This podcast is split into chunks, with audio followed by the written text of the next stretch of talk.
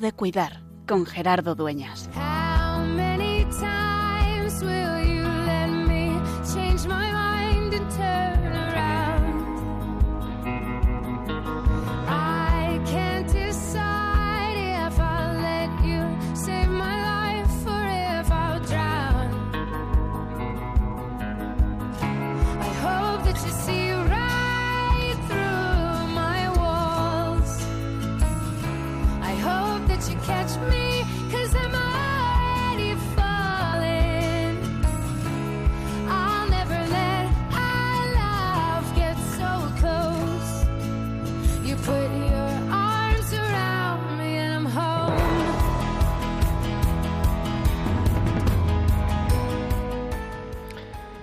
Uno de los problemas grandes de la humanidad es el de la enfermedad.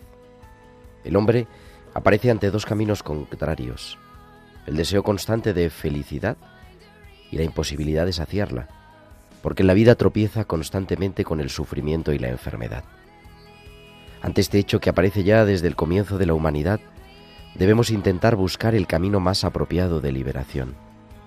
Todos los pueblos, todas las religiones y todos los hombres más representativos de estos grupos han hecho un esfuerzo para liberarse de todo aquello que entorpecía su vida. Estas palabras de un libro de hace muchos años, más de 50, de un invitado que vamos a tener esta tarde aquí en Tiempo de Cuidar, nos sostienen y nos ponen ante la clave de qué es lo que hacemos esta hora de radio cada martes para acompañarnos y acompañarte. El fin de semana pasado tuvimos un momento especial. Los, todos los colaboradores de Tiempo de Cuidar nos encontramos para compartir la fe, para compartir la mesa del altar y la mesa también de la fraternidad, la mesa fraterna con algo que picar. Y para descubrir que para cuidarnos necesitamos cuidar y experimentar en propia carne la fragilidad. El tiempo de cuaresma en el que nos encontramos prácticamente en el centro nos encara con nuestra propia realidad. Es desde nuestra fragilidad, desde donde conectamos con los débiles, con los sufrientes de este mundo, en donde ha querido quedarse Dios de un modo auténticamente especial. Y es también desde el hacerse frágil, el hacerse vulnerable, desde asumir la, la miseria de la muerte y de la cruz, desde donde nos salva el Señor y desde donde da sentido a nuestras vulnerabilidades y fragilidades, a nuestras cruces de cada día, desde donde nos recuerda que sí se puede, que es verdaderamente camino de liberación, camino de santidad, el encarar la enfermedad. Por eso, hoy, una vez más, muchos años después que este texto, y con la novedad siempre presente del Evangelio, nos recordamos que es, que siempre es, tiempo de cuidar.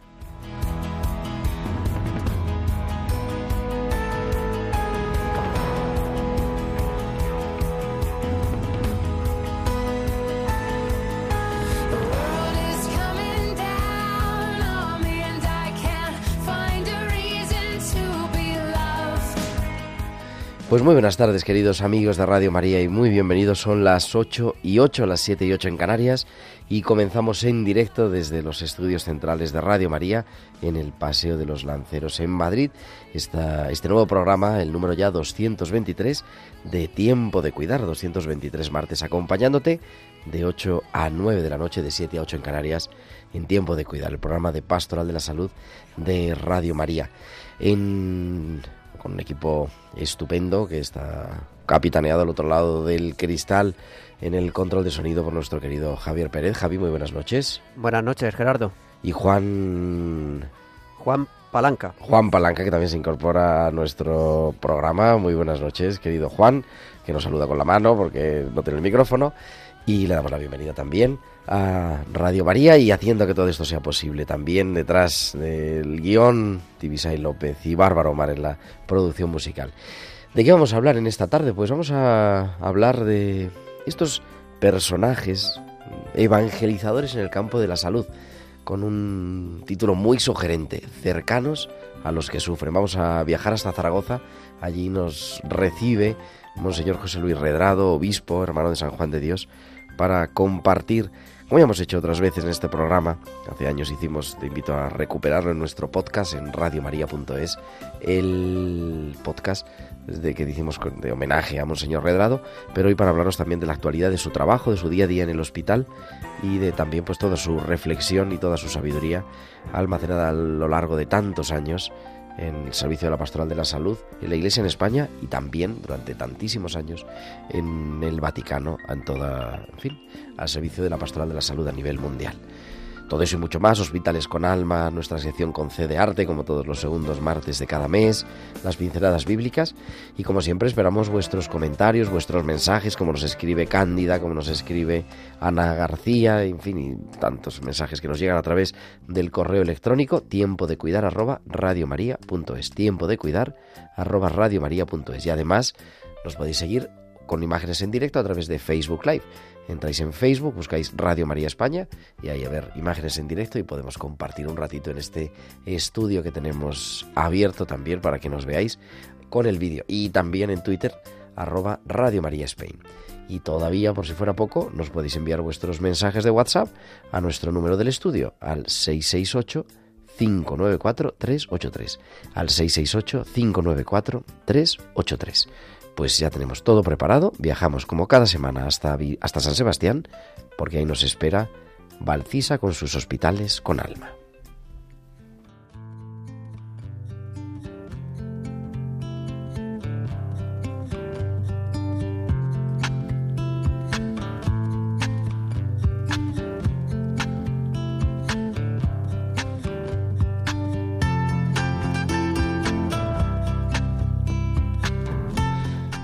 Y tenemos ya a Valcisa como cada semana que nos trae en tiempo de cuidar sus hospitales con alma. Valcisa, buenas noches. Buenas noches Gerardo y buenas noches también a todos los oyentes. El tiempo. Parece curioso que todos los días la vida nos regala 24 horas y la principal excusa que ponemos para no hacer algo es decir que no tenemos tiempo. Pasando planta, saludo a Joseba y llama la atención que va con la bata del hospital y un reloj grande negro. Su mujer me dice que es lo primero que pidió al despertarse tras la cirugía. Él no me sabe responder por qué lo quiere llevar en un hospital, pero según parece, quiere estar pendiente del tiempo. En cada pack del día contamos con 24 horas para distribuirlas como queremos, pero por mucho que busquemos la forma para rebobinar, adelantar o parar el tiempo, no la vamos a encontrar. El tiempo pasa en un mismo ritmo.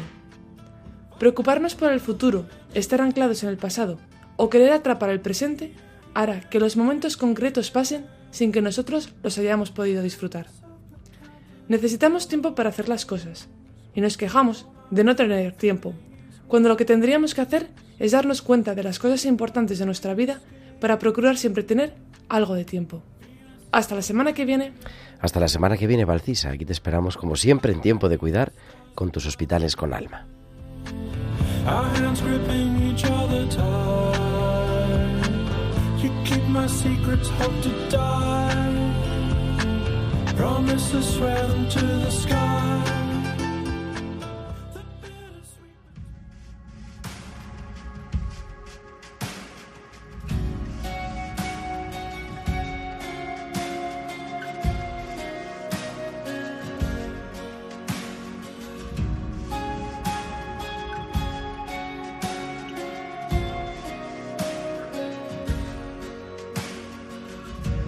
before I spoke a word, you were singing over me. You have been so, so good to me. Before I took a breath, you breathed your life in me. You have been so, so kind to me.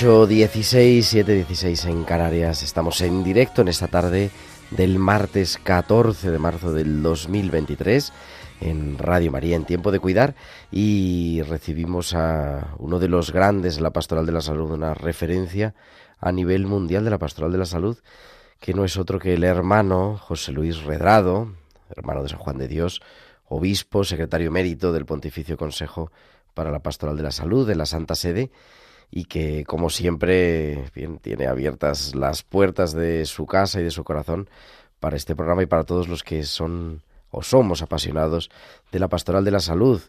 Monseñor Redrado, Excelencia, buenas tardes. Buenas tardes, eso de excelencia me lleva hasta el A corazón. hasta- no, déjate de excelencia, llámame hermano, que, que es más bonito. Pero digo, bueno, Sí, así quede para que se quede, se quede la cosa. Buenas tardes. Abríamos, querido José Luis, abríamos el programa con esas palabras que con las que prologas esta última obra, cercanos a los que sufren, que son un, que recogen un libro del año 1969, pero que están de completa actualidad, ¿no? Uno de los Sí. grandes problemas de la, de la humanidad es la enfermedad y ante eso, ¿qué caminos tomamos? Después de una vida dedicada a, a la pastoral de la salud, acompañar a los que sufren a consecuencia de la enfermedad, este presentar a un montón de figuras, ¿no? Que han consagrado su vida a ello. Bien, eh, sí, es verdad. Este libro además es continuación de, de Easy y Curad enfermos. Es el segundo, ¿no? Complementa, ¿no? Eh, estos 26 evangelizadores en el campo de la salud, el otro eh, y curar enfermos. Estos dos eh, son eh, hechos con mucho cariño, con mucho cariño. Quizá son los años, la experiencia o lo que sea. Y lo que presentamos en este libro, cercanos a los que sufren, no son biografías, sí, naturalmente empieza por una pequeña biografía, sino que son eh, vivencias evangelizadoras. Hemos querido hacer resaltar en cada santo lo- del 25, porque el 26, el primero es Jesús, Jesús de de Nazaret. Nazaret, ¿no? Hemos querido resaltar el, el acercaban al mundo de los enfermos, ese plus de evangelio que lo identificaban con el Cristo misericordioso, cercano, eh, buen samaritano, Eh, y en- encontramos en estos y en otros muchos, porque la gente se preguntará, ¿por qué estos 26 y no otros? Pues bueno, estos 26 un poco al azar, cogidos desde el siglo XVI, XVII hasta el XX, hasta el XX, ¿no? Eh, y, y representan, diría yo, pues la figura de Jesús. Jesús, el gran evangelizador en el campo samaritano. Y, por ejemplo, San Juan de Dios. San Camilo, eh, la Madre Rafos, etcétera, ¿no? El Moscati, eh, no agotan, ni muchísimo menos, en particular, y ni todos en conjunto, la gran figura de Jesús, ¿no? El, el Cristo total, total. Pero se acercan unos de una forma y otros de otra, ¿eh? es un arco iris. Y, el arco iris todos re- reflejan algo, todos. No hay que excluir a ninguno, el uno de una forma y otro de otra. Eso es lo que hemos querido realizar en este, en, en- en este libro concretamente. Está hecho a muchas manos, ¿no? Eh, hay 16, en- 15 fundadores o fundadoras, tres de ellos incluso con su rama femenina. También hemos puesto, ¿no? Hay tres laicos, un sacerdote, un papa, eh, Juan Pablo II, eh, cuatro religiosos en particular y un grupo de religiosos mártires de la caridad, un grupo de con- todos juntos, ¿no? De 95 religiosos mártires de la caridad que reflejan al buen samaritano Jesús de Nazaret, ¿no? Este es eh, eh, este es el libro, el libro. Con mucho cariño eh, yo eh, quisiera que no solamente las instituciones que sale ahí su santo, su santa lo lean. Este es un libro para el común, eh, para la gente laica, eh, para la gente de iglesia y no de iglesia, que vean eh, eh, estos em, ejemplos, ¿no? Como tenemos de, tantas cosas, ¿no? Modelos, diría yo, en la literatura, en el arte, en el deporte, tenemos tantas cosas, ¿no? En la música, pues en la santidad también. la santidad, muchos. Hemos hecho estos, eh, si cogemos el calendario santoral, pues no acaba nunca Claro. no acaban nunca, ¿no? Son modelos eh, en casa también, pues eh, eh, no sé qué diría. Hay una finalidad también en el libro, ¿no? Claro, después de una... Eso, recordar, ¿no? Poner de actualidad, ¿no? Que sí, sí, que hacen contemporáneo el de estas Evangelio. vidas entregadas, ¿no? Eh, son evangélicas, enamoradas, ¿no? Y en definitiva nos traen un mensaje y nos recuerdan que nosotros, sobre todo en la Iglesia, no somos empresarios en el campo sanitario, sino evangelizadores. Eh, eh, Las instituciones nuevas, nuestras, perdón, de, de, de esto que salen de nuestros santos, de nuestros santos, no son para la empresa, que sí, ¿no? Que sí, pero no, no nos deben ver como empresarios, sino como evangelizadores, como los vemos nosotros. Mirándolos ahora, los vemos pues que han hecho muchas cosas para el servicio social, etcétera, etcétera, pero se nota ese plus, esa atención especial a- a- al Evangelio, lo que eh, el cuidado, la misericordia, la hospitalidad, etcétera. Lo que digo yo siempre, eh, evangelizar curando, curando. Y, y otra expresión que mm, eh, la digo también muchas veces, a veces machaconamente, eh, que no falte a nuestras estructuras el aceite perfumado. ¿Y qué es el aceite perfumado? Pues el cuidado, la ternura, la misericordia, la acogida, el amor. No es decir, "Ah, voy a hacer esto, no, sino que salga espontáneamente. Y la gente tiene olfato, tiene olfato. Lo vemos caminando por los hospitales, lo vemos. A, a- a poco que te acerques a una cama, veas a la familia, etcétera, mm, distinguen, distinguen la forma de presentarse ante el enfermo. ¿eh? Y esto es lo que han hecho nuestros santos. Y por eso nosotros los tenemos que recordar y los tenemos que llevar a la acción, a la acción. Por lo tanto, estos santos son como los campeones que han copiado naturalmente del gran campeón de todos, que es Jesús de Nazaret. Por eso lo hemos puesto en el libro, eh, pues muy rápidamente, como un flash, ¿no? Sí, Eh, eh, le hemos puesto, pues, el primero, el primero, ¿no? Lo interesante, además, con las daría citas, como ¿no? mensaje- Con las diferentes citas, a, a los Claro. momentos de cuidado de Jesús de los Claro, enfermos. Sí, sí, cada uno de nuestros santos coge, acentúa algún rasgo particular de esta atención, de este cuidado, de este, de esta forma de estar con los enfermos, ¿no? Esto es lo que es. Y, un mensaje que daría yo es que el libro se ha hecho para leer, que, que se ha hecho para leer, para pensar, para, para, para copiar en el sentido positivo de la expresión, ¿no? Eh, porque si no, pues ahí está. Hemos perdido el tiempo, nos hemos entretenido. No se trata de entretenerse, que hay mucha gente que sufre y no son suficientes las medicinas materiales, eh, etcétera. Eh, hay medicina de la, de, del acercamiento, del cuidado, la cariñoterapia, eh, de, de tantas cosas, el toque de la mano, el abrazo, el abrazo. Aquí en nuestro hospital damos muchos abrazos. De verdad, sí, de verdad. E incluso cuando, sobre todo cuando hacemos alguna ceremonia, eh, por ejemplo, la unción de enfermos o lo que sea, terminamos con un abrazo. Un abrazo y ojalá pudiéramos abrazar de verdad al enfermo, que a veces no podemos abrazarlo, ¿no?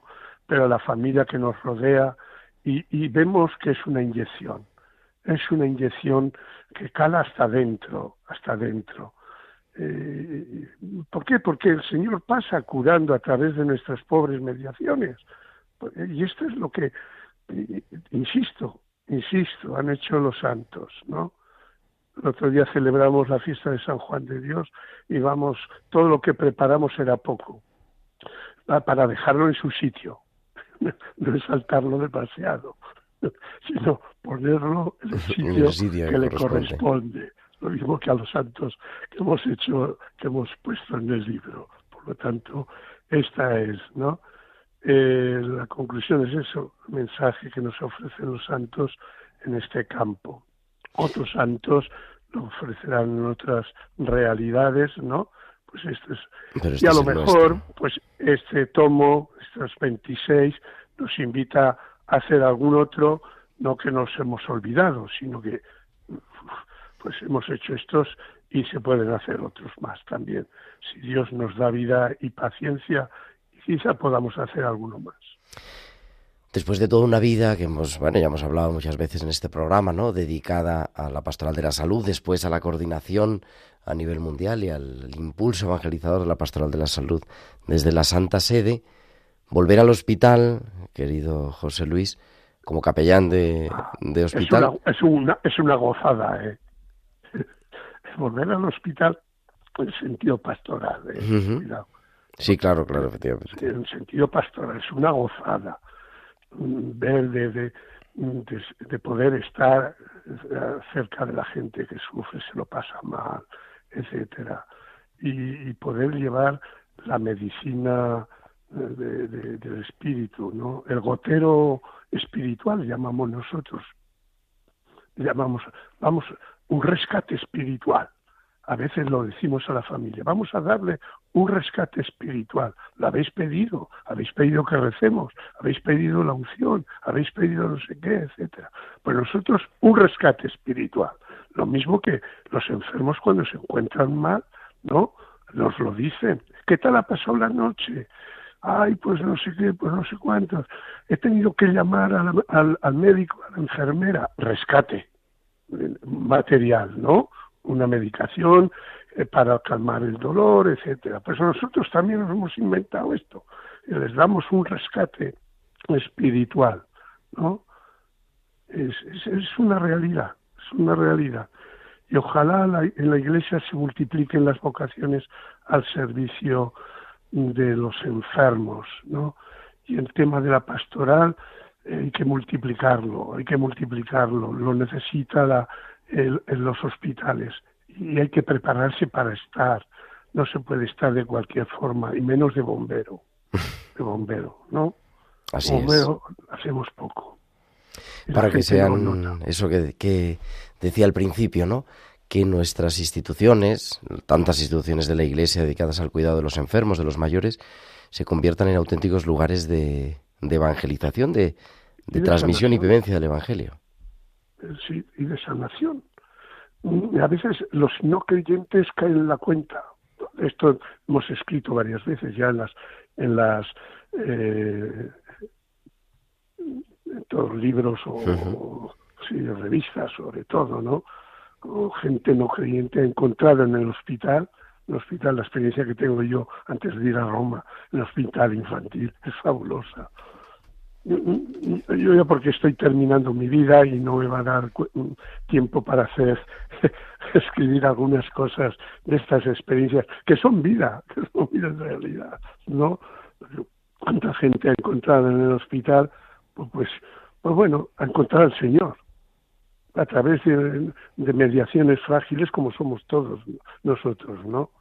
Eh, a lo mejor tartamudeando eh, para querer decir algo del Señor y, y no nos sale, no nos sale, ¿no? Y esto es la realidad. Y se sigue haciendo actual, ¿eh? Y lo podemos confirmar también, ¿no? Personas que hoy se siguen encontrando en el hospital a través de personas que nos recuerdan ello. Querido José Luis, mm, permanece un ratito con nosotros y continuamos enseguida. Sí, sí, sí, sí. Pues Sí, vamos gracias. porque sí.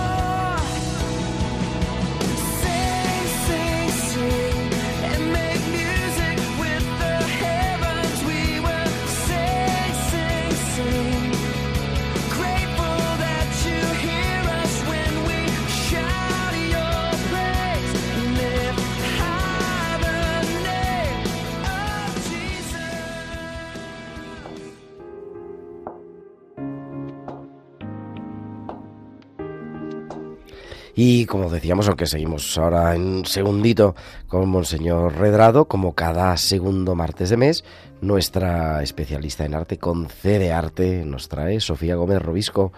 Y esta semana también la recibimos. Buenas noches. Buenas noches, Gerardo. Bueno, hoy vengo a hablar, no podía ser de otra manera, de este tiempo litúrgico en el que estamos atravesando, que es la cuaresma.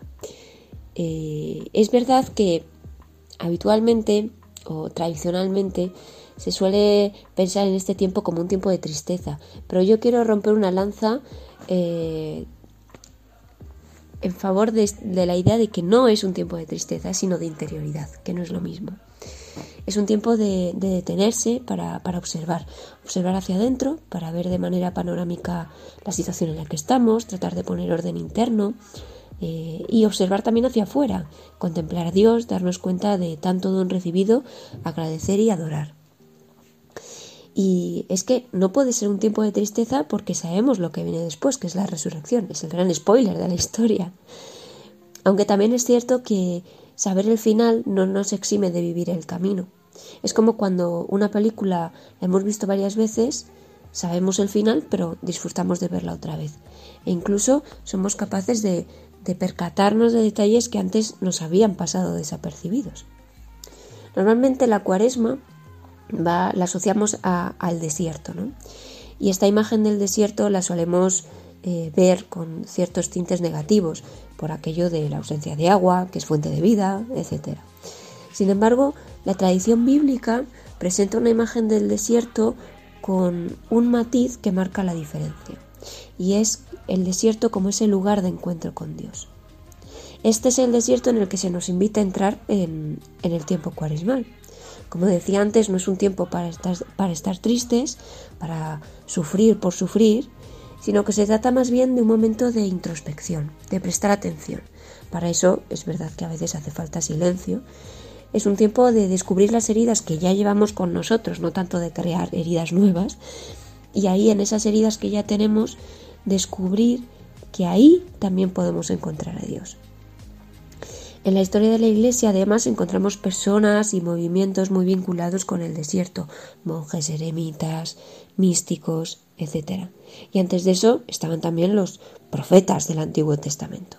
Ejemplos no faltan, pero por concretar un poco eh, quiero poner el ejemplo de San Jerónimo.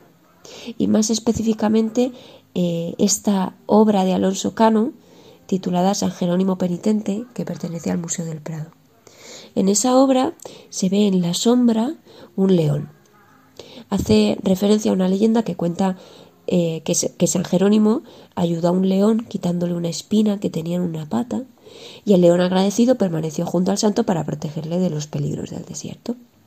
Bueno, pues mi invitación para este mes es que contemplando esta escena pensemos en cuáles son esas espinas que llevamos clavadas cada uno y que dediquemos algún rato sosegado y con calma a reconocer los modos, las personas o incluso los acontecimientos de los que se ha servido Dios para curarnos. Pues muchísimas gracias, como siempre, querida Sofía, y hasta el mes que viene aquí, en Tiempo de Cuidar, con tu sección C de Arte.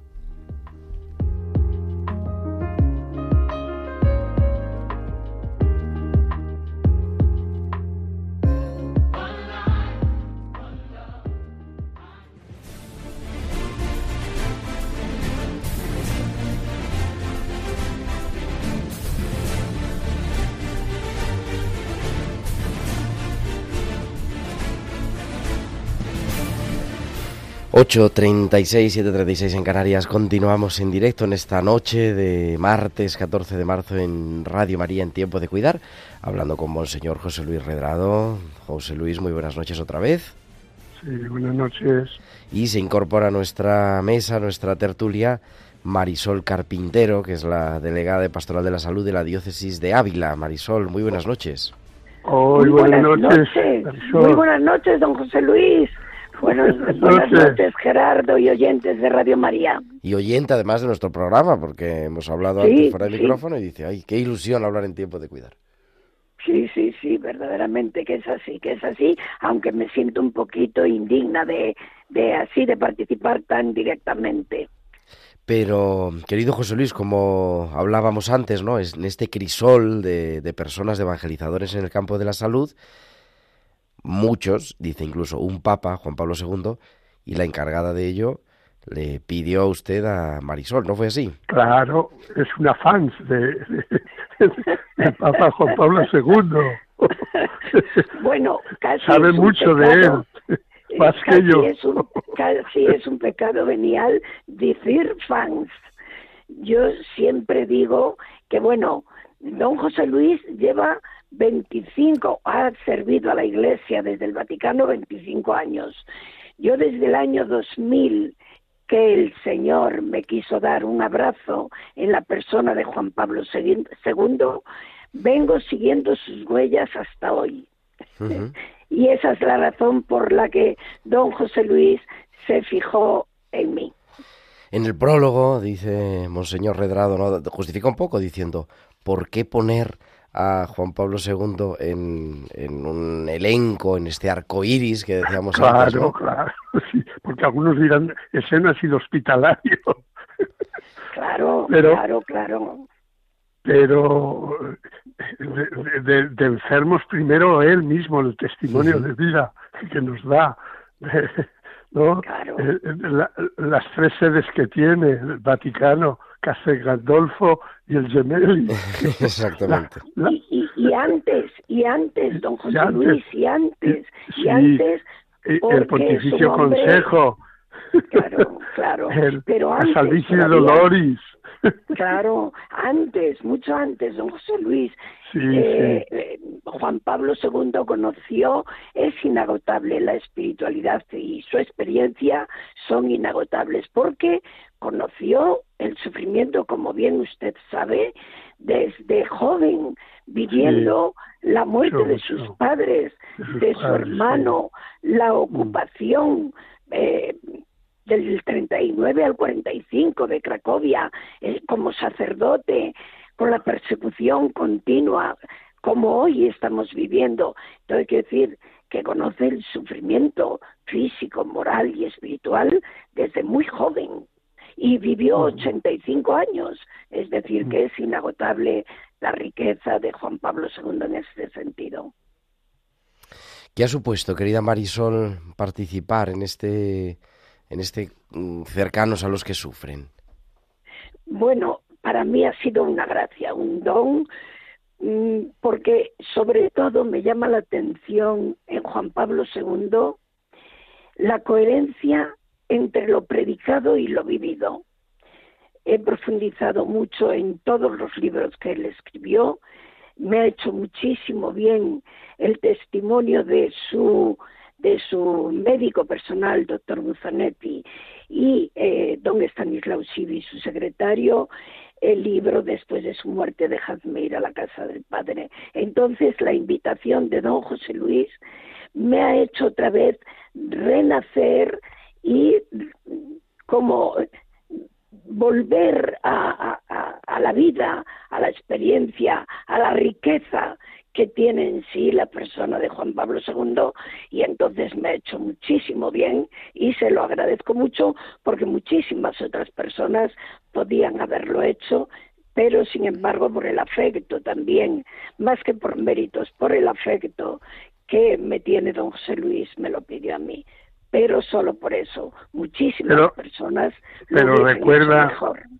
Pero recuerda, Marisol, el libro que, es- eh, que son los mensajes de las Jornadas Mundiales del Enfermo. El- eh, todos los mensajes de Juan Pablo II están hechos, eh, publicados en un libro y comentados los mensajes. Eras tú la protagonista de estos dos libros, tanto los mensajes, eh, un libro de Juan Pablo II y, los, y otro libro, los mensajes también comentados eh, de Papa Benedicto Benedicto XVI. Sí, y te sí. estoy diciendo que el tercer tomo es- eh, tenemos que hacerlo del, del actual pontífice, también los mensajes de, de- Sí. eh, de la Jornada Mundial del Enfermo, comentarlos y publicarlos en un tomo. Don Gerardo lo sabe porque lo hemos presentado en años consecutivos en las Jornadas Nacionales de Pastoral de la Salud. Según don José Luis, ha sido una iniciativa única en el mundo que se hizo llegar también al Vaticano de recopilar efectivamente todos los mensajes de Juan Pablo II y Benedicto y luego diversas personas los han comentado con una brillantez y eh, participó el, uno de los presidentes, el primer presidente, Angelini, y el último, doctor Zimoski, que ya hizo su comentario muy malito recibiendo la quimio, que también se lo agradecemos infinitamente. Y lo que usted dice, los del Papa Francisco ya vendrán detrás de nosotros, quien lo haga también mejor, más y mejor, don Hay José que irlo Luis. recogiendo porque ya son 10 que hemos celebrado Claro, ayer claro, el décimo claro. aniversario sí, claro, ayer celebramos 10 años. Claro, lo que pasa que ambos, los de Juan Pablo II, los hicimos después de su fallecimiento y los de Benedicto después de su renuncia.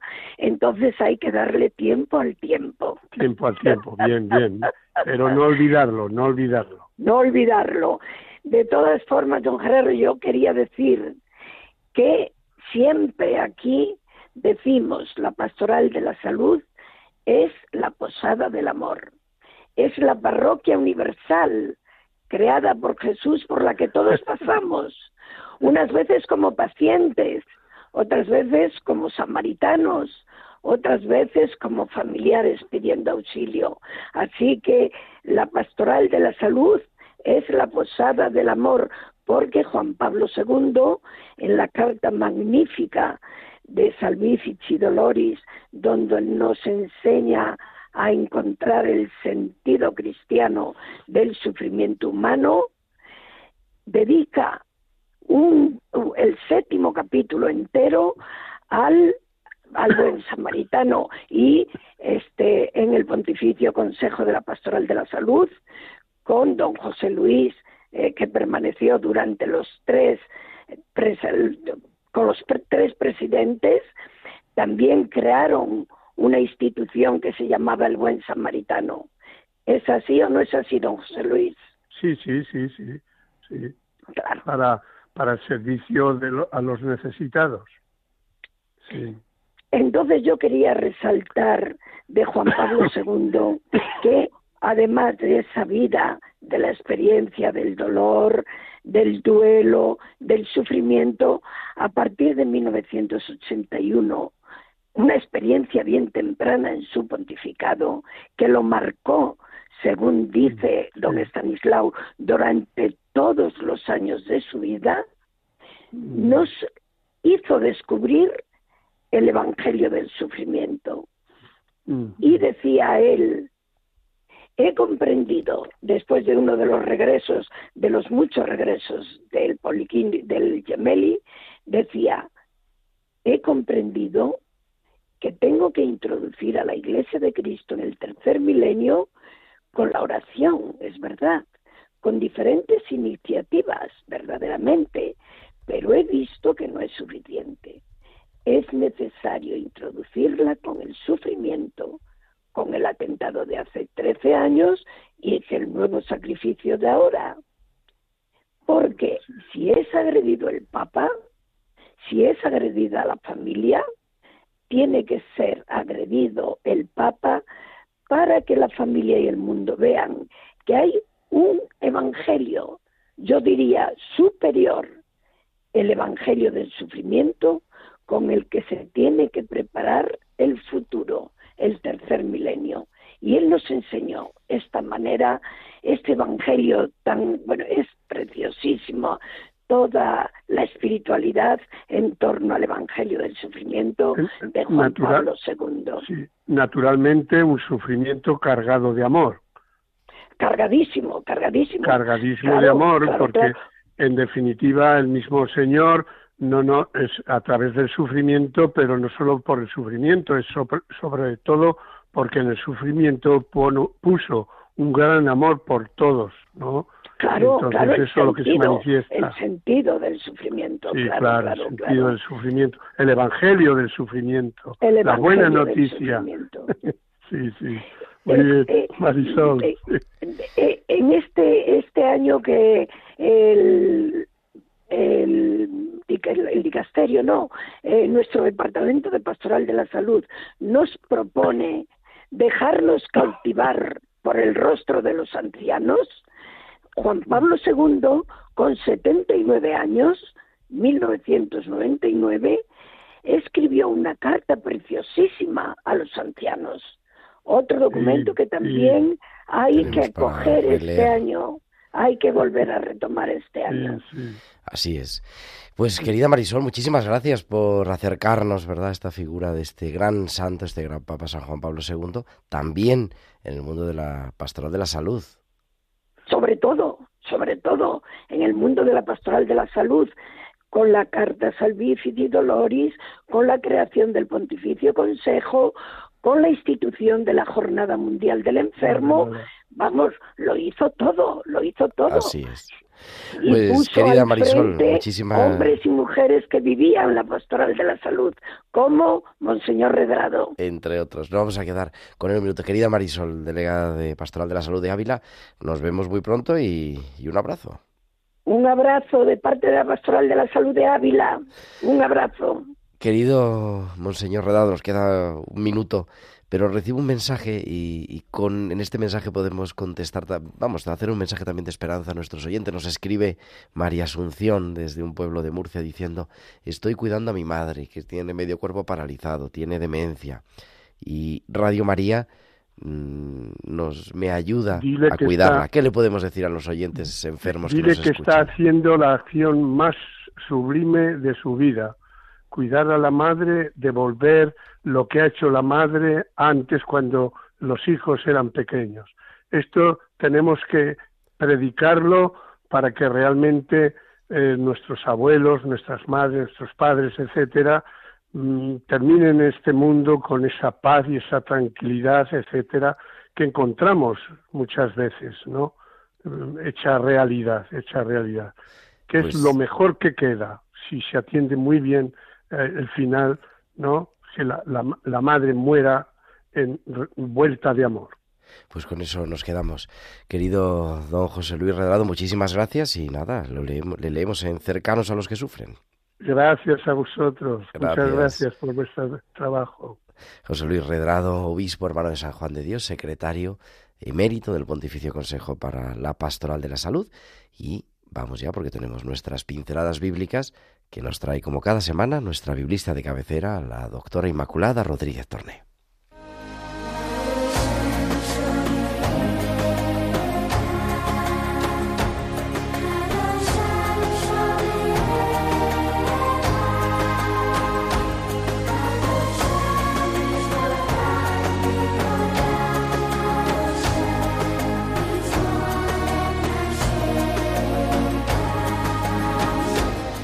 Y el sábado pasado, que teníamos una celebración aquí en la capilla de la radio, el equipo de colaboradores de Tiempo de Cuidar, le decía yo a nuestra biblista, digo, Inma, dinos algo de esta teóloga que es la mujer de Samaria, que leíamos en el Evangelio el sábado por la tarde, que hemos leído el Evangelio el pasado domingo.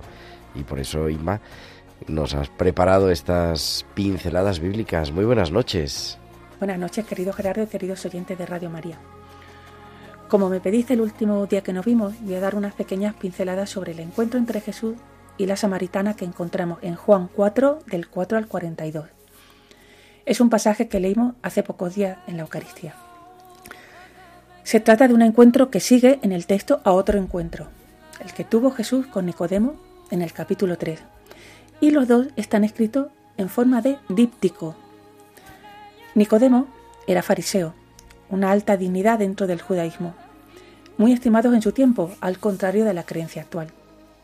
Era varón, conocedor y cumplidor de la ley. Por contra, la samaritana era mujer, sospechosa en el judaísmo de ser impura, y samaritana, de un territorio mal visto por los judíos de Judea.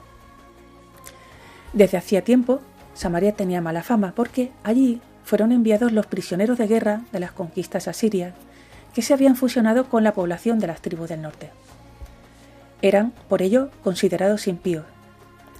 Esta mujer, como el resto de las mujeres judías, no pertenecía a ningún grupo influyente como fariseos, saduceos, esenios. Era laica y, según el relato, había convivido con varios hombres. Algo más en contra, vaya la reputación que tenía esta mujer. En diálogo con ella, Jesús enseguida entra en materia teológica, algo inaudito. Mira, Rabí Eliezer, un rabino de la época, decía, más vale quemar la Torah que transmitirla a las mujeres. Pues bien, Jesús parece que se encontraba cómodo hablando de Dios con esta mujer de mala reputación. En contraposición con Nicodemo, ella le abre su corazón, le cuenta su vida y hasta se atreve a plantearle la cuestión de adorar a Dios fuera del culto oficial del Templo de Jerusalén. Y Jesús no le corta, ni se molesta, todo lo contrario. Al final de la conversación incluso le revelará que él es el Mesías, algo que no hacía fácilmente por temor a que le confundieran con un salvador de tipo político o guerrero. Al final del encuentro aparecen en escena los discípulos, que en línea con los judíos de su tiempo se extrañaban de que un hombre, en este caso Jesús, hablara en público con una mujer, algo mal visto y poco corriente. Si supieran de la altura de la conversación, con frecuencia los evangelios apostillan que los apóstoles no entendían, no comprendían. Y aquí tenemos este diálogo altísimo entre Jesús y esta mujer, que dejó su cántaro allí porque se iba con el agua viva y se fue a su aldea a contar que había encontrado al Mesías.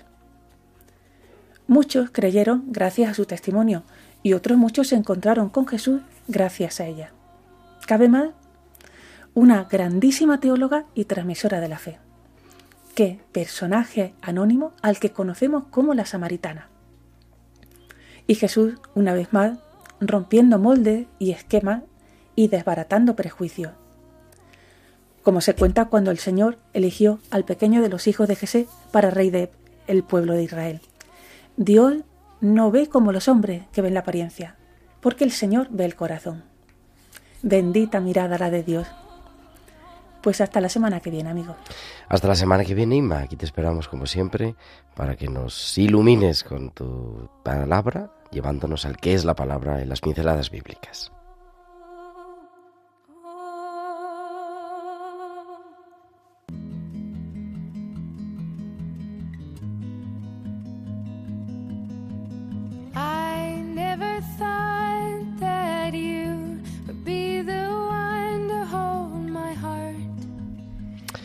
Ya llegamos al final de nuestro programa, son las 9 menos 5, las 8 menos 5 en Canarias, pero volveremos el próximo martes 21 de marzo. Retomaremos otra vez ese elaborando nuestros duelos con Mateo Bautista, si Dios quiere. Y así que enseguida volvemos. Muchísimas gracias a Javier Pérez en el control sonido, también a Juan Palanca y a todos vosotros, queridos amigos. Os esperamos la semana que viene, ahora a las 9, a las 8 en Canarias, Vida en Cristo con nuestro director editorial, el padre Luis Fernando de Prada. Que Dios os bendiga. Un abrazo de vuestro amigo el diácono Gerardo Dueñas.